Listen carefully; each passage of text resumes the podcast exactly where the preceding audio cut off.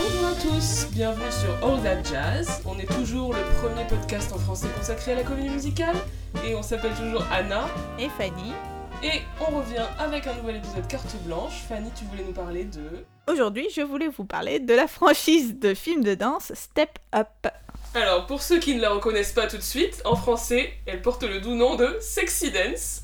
J'ai lu qu'au au Québec, elle s'appelait Danser dans les rues, ce qui en fait est plus pertinent que Sexy Dance euh, pour euh, qualifier cette, euh, cette saga. Et non seulement tu veux nous en parler, mais tu veux la mettre en perspective avec l'histoire du film musical, rien que ça. Et oui, la mettre en perspective avec l'histoire du film musical, parce que ben déjà la, la franchise Step Up, ça reboucle avec un des sous-genres euh, majeurs de la comédie musicale, c'est la comédie musicale euh, destinée au public adolescent, donc appelé le teen musical. Et en fait, c'est un sous-genre euh, qui a toujours été très important en, termes de production. Et dès les années 40, on avait ce qu'on appelait les backyard musicals, donc c'est musical de l'arrière-cour, notamment ceux qui mettaient en scène Mickey Rooney et Judy Garland dans des rôles de jeunes américains optimistes, travailleurs et qui, avec les moyens du bord, allaient monter des spectacles dignes de Broadway. D'ailleurs, on en a parlé dans notre table ronde consacrée à Judy Garland, tout se recoupe. Tout se recoupe. Et notamment parce que quelques décennies plus tard, donc une fois que la- le l'âge d'or du, du musical euh, est passé, la forme du, du musical et ses thématiques vont renaître euh, durant les années 80 à travers la vogue des films de danse. Donc je pense aux films comme Fame euh, en 80, euh, Flashdance en 83 ou encore Dirty Dancing en 87. auquel nous avons consacré également euh, un épisode de- du. Mais oui, tout se recoupe. Peut-être que l'histoire du film musical est très euh, articulée et linéaire, et peut-être aussi que notre podcast parvient à merveilleusement en rendre compte. Je vous laisse juge, mais en tout cas, on en a effectivement euh, déjà parlé parce qu'en fait, Dirty Dancing, comme tu l'avais dit euh, lors de cet épisode, ça euh, revisite tout à fait les, les thématiques classiques du musical en s'adressant particulièrement aux adolescents. Et en fait, donc depuis le début des années 2000, on observe une nouvelle fois une résurgence de ce sous-genre donc du musical destiné aux adolescents à travers la vogue des films de danse qui vont être situés en milieu urbain et qui vont particulièrement mettre à l'honneur les danses, ce qu'on appelle les danses de rue. Donc c'est un terme un peu générique pour euh, parler de différentes danses liées à la culture hip-hop et qui vont apparaître comme une nouvelle euh, manifestation de cet emploi de la danse comme le ciment privilégié d'une culture jeune. Alors, est-ce que tu peux nous présenter rapidement la franchise Step Alors oui, donc Step Up, c'est une franchise, donc ça signifie que c'est un ensemble de films qui vont être plus ou moins euh, reliés sur le plan narratif. hein, euh, Certains personnages vont voyager d'un film à l'autre, mais pour autant, si on n'a pas vu un film de la franchise, on peut comprendre le suivant. hein, c'est, on va dire, c'est assez euh, légèrement relié d'un point de vue narratif. Et surtout, c'est relié d'un point de vue stylistique, puisque on a vraiment le même univers dans les cinq films de la saga, donc un univers euh, urbain et un univers donc jeune et qui va faire de la danse un moyen privilégié d'émancipation euh, sociale et affective donc pour les jeunes protagonistes de la saga. Donc c'est une franchise extrêmement euh, lucrative au sens où ces films ont eu un très très fort succès. Donc on compte donc 5 films, donc Step Up à Step Up 5 hein, pour les titres. Bon, les titres américains ont des, euh, des sous-titres euh, parfois euh, explicites comme Step Up 2 The Streets, parfois assez ténus comme Step Up 3 D parce que c'était le troisième et en plus il est sorti en 3D. Mais donc 5, films entre 2006 et 2014 qui ont généré plus de euh, 650 millions de dollars de recettes au box-office et qui ont également fait l'objet d'une adaptation en série télévisée, euh, en série pardon, à partir de 2018, une série en fait produite et diffusée sur euh, la plateforme YouTube Red, qui est la plateforme de VOD payante de euh, YouTube, qui est disponible qu'aux États-Unis. Un remake chinois serait même euh, également en cours euh, depuis 2016. Et enfin, euh, la, franchise s'accompagne aussi d'un certain nombre de produits dérivés, parce que c'est aussi le, propre d'une franchise d'être non seulement une série de films, mais aussi des films qui vont s'exploiter sur d'autres marchés, par exemple par la production de produits dérivés. Par exemple, sur Step Up, on a des DVD pour apprendre à faire la, la chorégraphie des films ou ce genre, ce genre de choses. Tu voulais nous parler d'un paradoxe qui serait selon toi au cœur de la franchise Step Up. Quel est ce paradoxe? C'est un paradoxe en fait assez ancien, un, paradoxe qui était déjà au cœur du musical hollywoodien classique. Step Up, ce sont donc des films, donc des films commerciaux au sens aussi où ce sont des, films de franchise, donc des films destinés à un large public, à faire euh, de l'argent, euh, des films commerciaux qui euh, vont pourtant puiser dans des formes artistiques, donc ici la danse de rue, qui sont tout à fait folkloriques, au sens de folklorique comme populaire, issu du peuple, né dans la rue. Et on va faire de cette danse folklorique un spectacle donc industriel, cinématographique, Comment faire cette transition du folklore à l'industrie sans perdre l'authenticité de la danse de rue? Et en fait, donc ce, paradoxe, c'est exactement le même que Jane Foyer avait observé à propos du musical hollywoodien classique. Alors Jane Foyer, c'est une théoricienne très importante dans l'histoire du, musical. Elle a notamment écrit un, livre euh,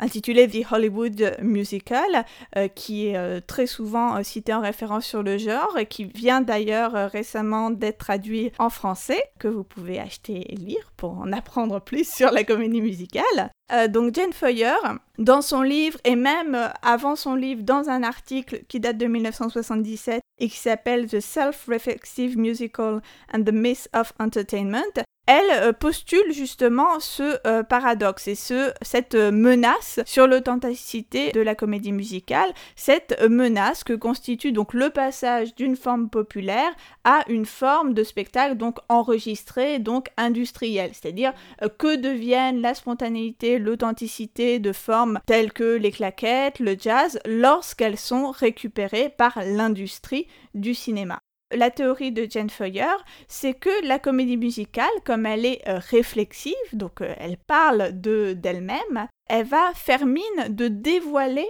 l'envers du décor. Euh, typiquement, quand on montre les coulisses d'un mm. show, elle va faire mine de dévoiler l'envers du décor pour en fait ne faire que renforcer la mystification produite par l'industrie du divertissement. Et pour moi, c'est exactement les mêmes procédés que reprend la saga Step Up. Elle la reprend de trois manières, parce que tu es très méthodique, tu as listé trois manières, donc dis-moi quelle est la première.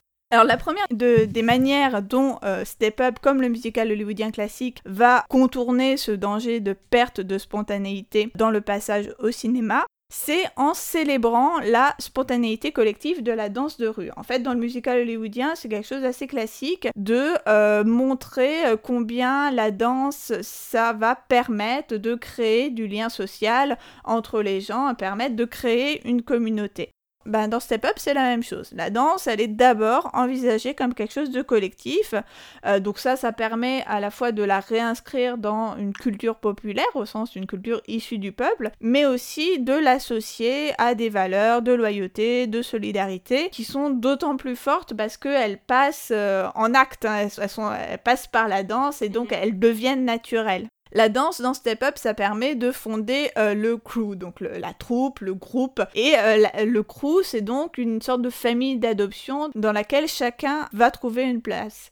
Et une scène typique du genre qui va euh, montrer le crew, c'est sous la forme d'une revue de talent. C'est-à-dire qu'on va passer un à un les membres du, du, crew et montrer chacun dans sa spécialité pour euh, suggérer finalement que ben, le crew n'est complet que lorsque toutes ces spécialités sont réunies. Donc cette revue de talent, c'est vraiment une scène archétypale du genre hein, qu'on retrouve dans quasiment tous les opus de la saga et qui permet de euh, lier ainsi danse et collectif. Une autre façon dont on va lier danse et collectif, c'est euh, que dans les films de la saga Step Up, non seulement on nous montre un groupe, mais surtout on nous montre un groupe en train de se faire. Et on nous montre la place que prend la danse dans cette constitution du groupe.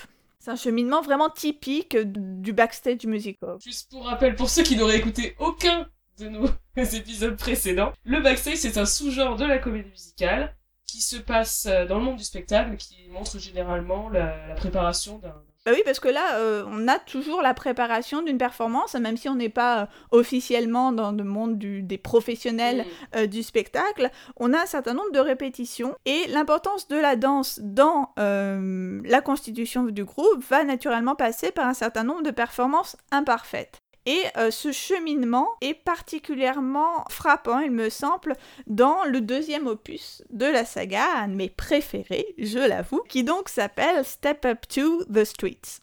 Donc euh, rapidement, ça se passe à, Baltimore et ça nous raconte l'histoire de Andy, donc une héroïne, qui fait partie du crew des 410. Donc 410, pourquoi? Parce que 410, euh, c'est l'indicateur téléphonique de Baltimore. Donc c'est le crew en fait ah. qui règne en maître à Baltimore. Mais en fait, elle va être forcée d'intégrer euh, une école de danse, la prestigieuse Maryland School of the Arts, qu'on abréviera sous le nom de MSA. Et une fois qu'elle a euh, intégré la MSC, ben, elle n'arrive plus à combiner euh, sa participation aux actions euh, du crew et sa scolarité, et elle sera virée de, du crew. Pas facile, un moment difficile pour notre héroïne, mais elle rebondit en décidant de former son propre crew, avec d'autres élèves en fait de la MSC qui eux aussi vont se trouver en, un peu en marge du système. Et donc une fois qu'elle a constitué ce nouveau crew, ils vont affronter donc les 410 donc l'ancien crew, c'est ancien crew versus nouveau crew, dans une première battle. Alors cette première battle est un échec, il faut le dire, cinglant pour la crew de la MSC. Oui, c'est une séquence assez gênante, on peut dire qu'ils se tapent grave la honte.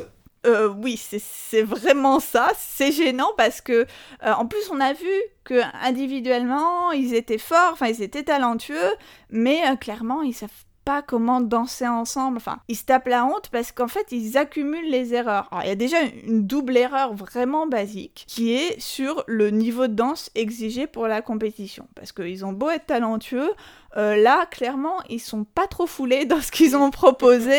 Euh, on les voit faire une chorégraphie extrêmement simple et en plus réalisée de façon un peu approximative. Et euh, c'est bien évidemment accentué par la façon dont la danse est filmée, avec un cadrage en plan serré qui va vraiment gâcher l'effet d'ensemble, et avec de nombreux contre-champs sur un public très désapprobateur qui fait beau, c'est nul à l'opposé, donc la danse de leur adversaire, les 410, ils vont faire une danse donc déjà hyper spectaculaire avec des sauts, des glissés, et une danse qui va être euh, filmée en plan large avec des, alternances d'échelle et d'angle de prise de vue pour montrer aussi que chacun des danseurs est talentueux et que en plus ensemble ils sont absolument euh, euh, exceptionnels.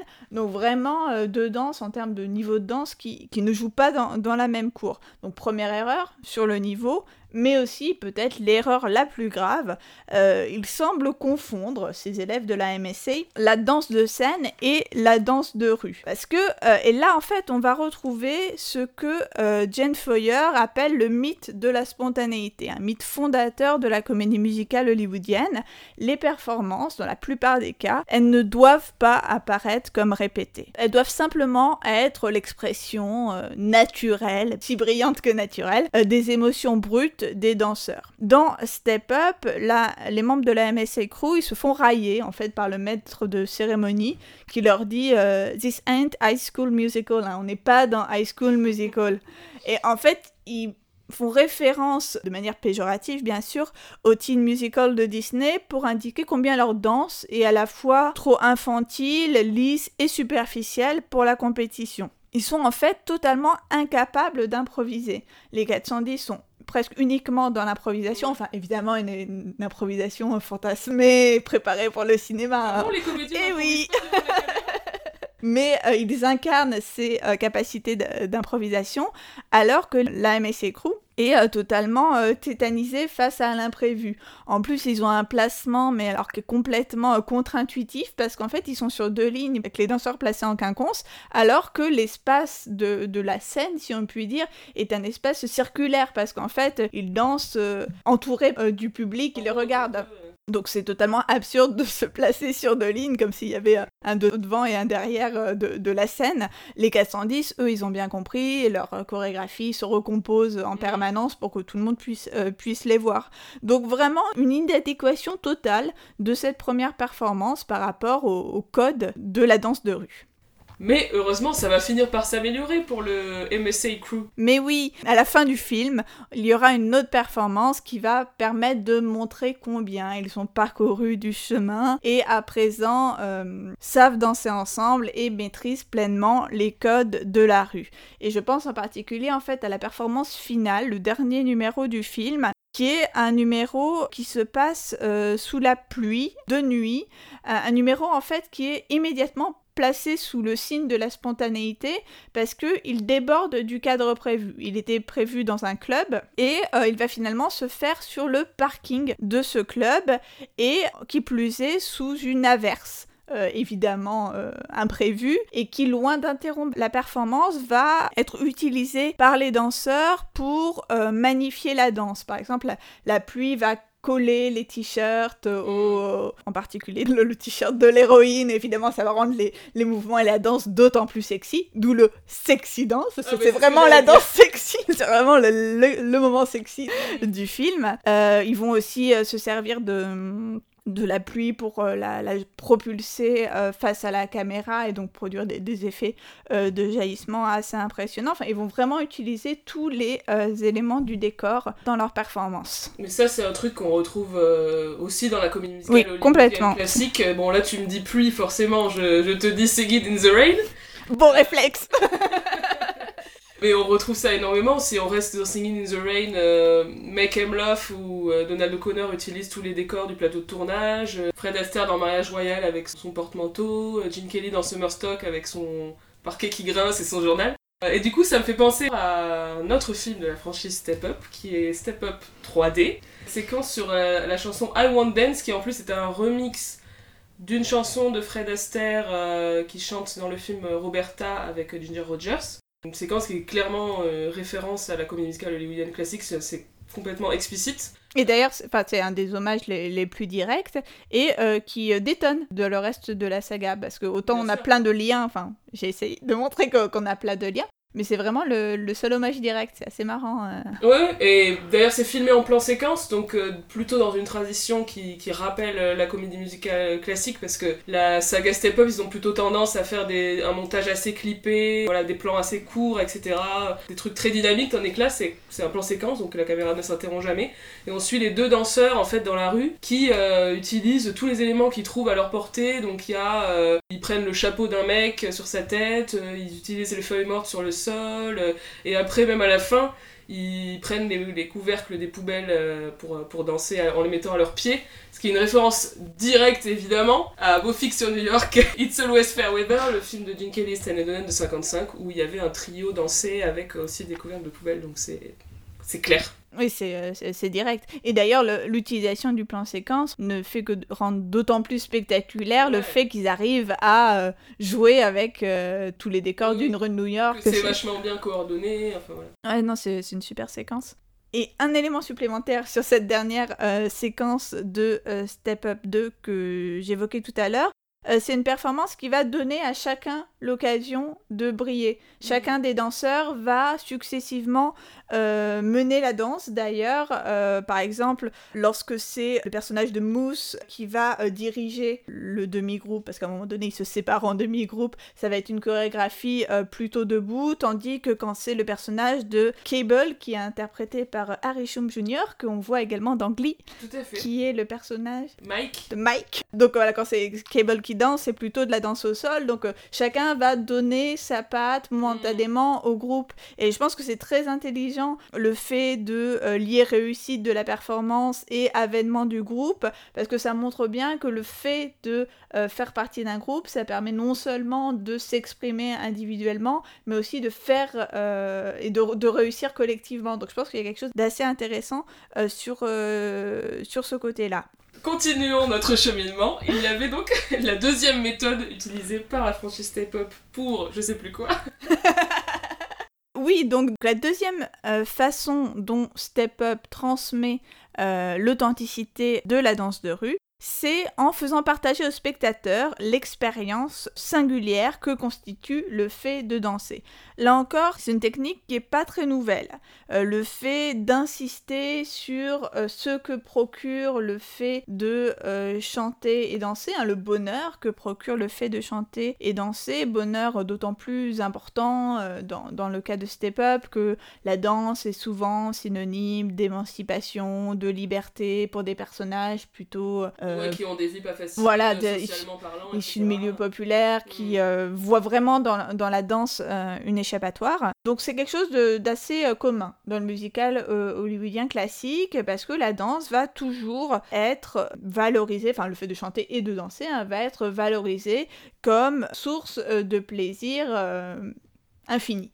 Ben là, on peut redonner l'exemple de Singing in the Rain, What a Glorious Feeling, etc. Enfin voilà, c'est vraiment la chanson du bonheur, quoi. Pour le plaisir du chant, on peut penser à Judy Garland, parce qu'on aime toujours citer Judy Garland. toujours dans, Judy Garland. Euh, dans Summerstock, Summerstock, pardon, qui chante If you feel like singing, sing, etc. Qui enjoint le, le, spectateur et les autres personnages, etc. à chanter parce que c'est une source de joie et de plaisir, etc.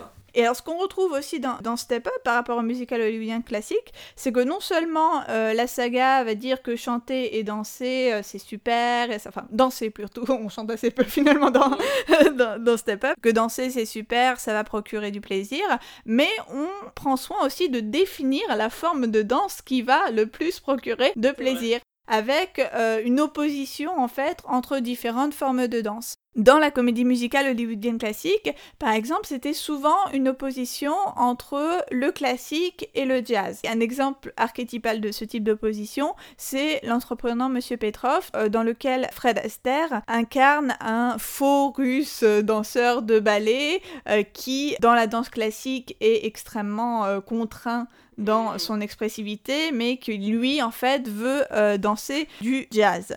Et en fait, on retrouve typiquement cette opposition entre classique et euh, donc cette fois pas jazz mais euh, danse de rue, dans Step Up et en particulier dans Step Up 2 où on a une scène qui met en parallèle par un montage alterné les répétitions de Andy et de Chase qui est un autre élève de la MSC qui, est, qui va être son intérêt romantique. Et en fait, elle, elle est forcée à prendre des cours de classique parce qu'elle n'a pas la structure de base du classique, elle n'a pas la discipline du classique. Donc elle essaye de faire une pirouette, mais elle se casse totalement la gueule en fait parce qu'elle n'est pas du tout adaptée à danser euh, avec la jambe bien en dehors, enfin avec la, la, posture du classique. Tandis que Chase, à côté, va effectuer une même pirouette, mais euh, une pirouette qu'on dit en dedans, donc c'est en fait une orientation du corps différente, qui va être bah, extrêmement bien réalisée et qui va être hyper énergique, tandis que elle, avec sa période classique, elle, était vraiment euh, pas très à l'aise. Ça permet en fait ce genre de choses de mettre en parallèle les deux formes de danse et notamment de suggérer ben, que la forme la plus naturelle, la forme la plus prompte à illustrer l'émotion du danseur, c'est euh, la forme vernaculaire, enfin la forme euh, folklorique qui est la danse de rue. Et que finalement c'est la danse de rue qui va permettre à Andy de s'exprimer pleinement. Et ça, on le retrouve dans tous les films de la saga.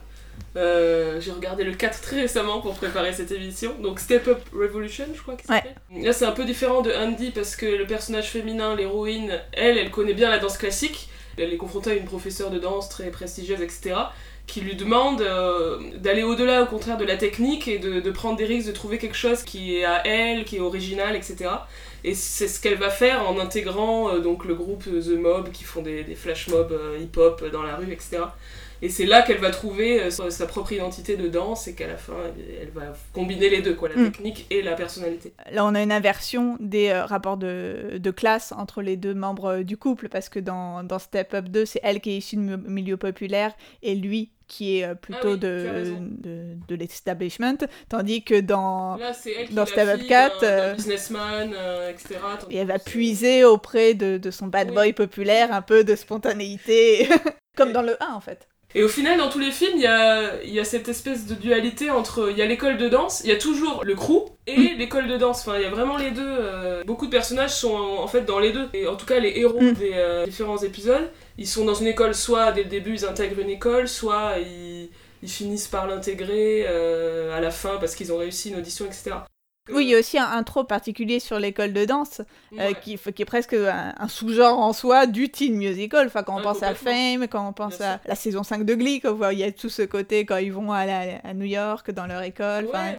Il y a quand même l'aspect où euh, c'est mieux si en plus le, le génie de la danse de rue est validé un peu par Oui. l'institution. Ouais. Parce qu'à la fin de, du 2, de The Step Up to the Streets, il y a le type de le directeur de l'école de danse qui vient voir donc ce fameux spectacle sous la pluie et qui dit Ah oui, quand même, c'est génial, je m'en étais pas rendu compte, etc. Il y a cette espèce de validation Mm. de la part de l'institution.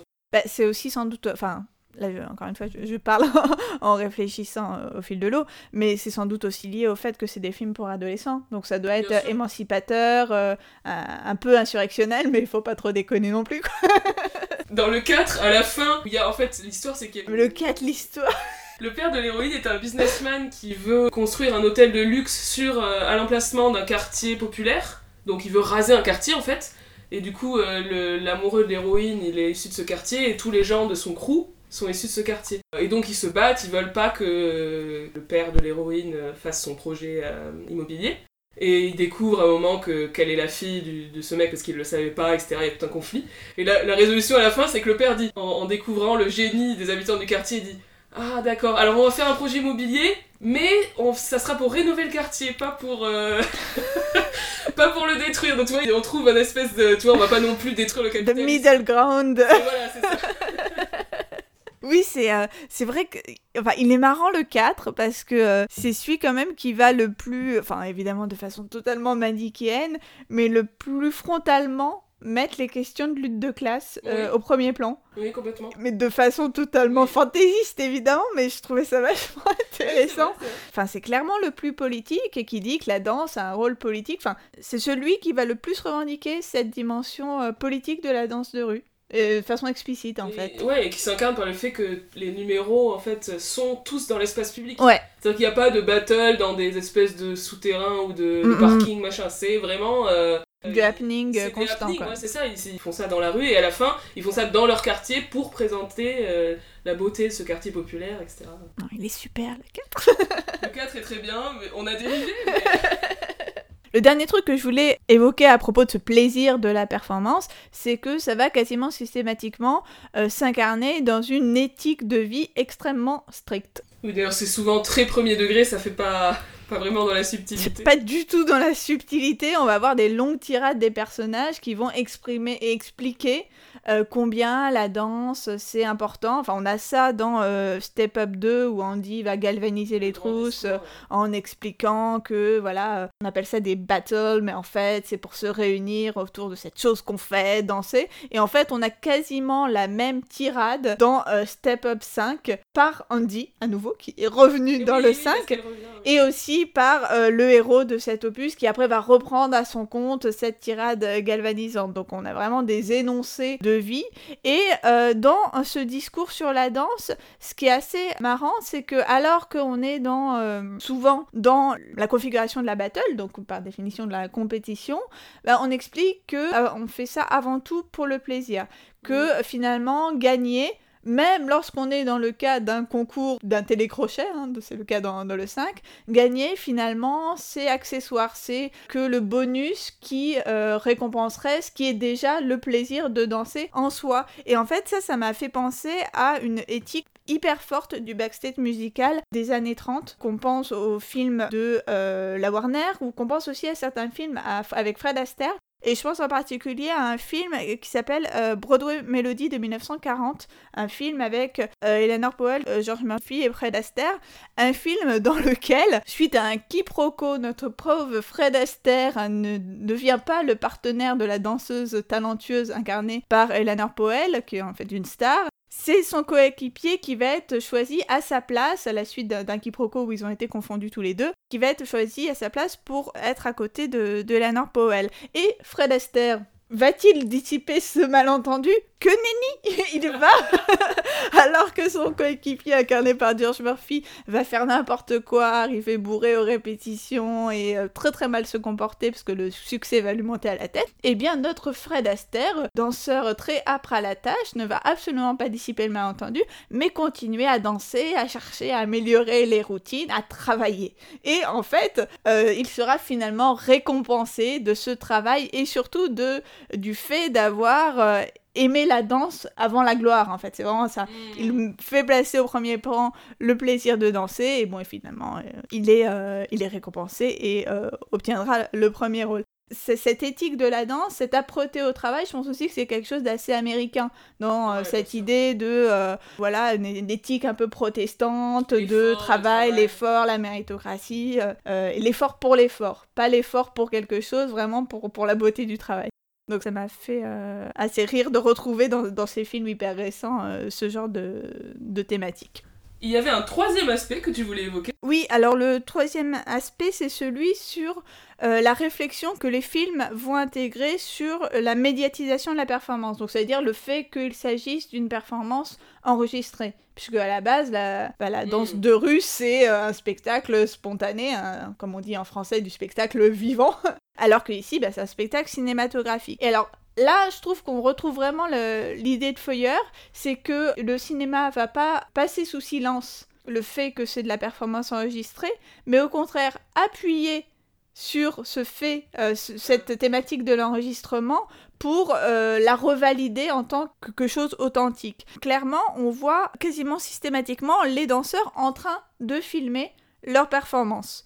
Souvent, euh, on va voir un numéro et un plan d'insert sur un plan de détail sur une caméra discrète qui est là en train d'enregistrer la performance. En plus, non seulement on voit la, on voit la caméra, mais en plus, on va avoir des plans vus à travers la caméra, c'est-à-dire des plans où on va voir la danse à travers le dispositif, donc avec un petit voyant d'enregistrement euh, présent à l'écran. Et de façon un peu amusante, c'est ces plans donc qui sont euh, évidemment enregistrés, qui vont apparaître comme les plus euh, spontanés, comme étant simplement euh, l'enregistrement, on va dire, basique de quelque chose en train de se passer. C'est ces images qui vont apparaître comme l'expression la plus spontanée du spectacle vivant.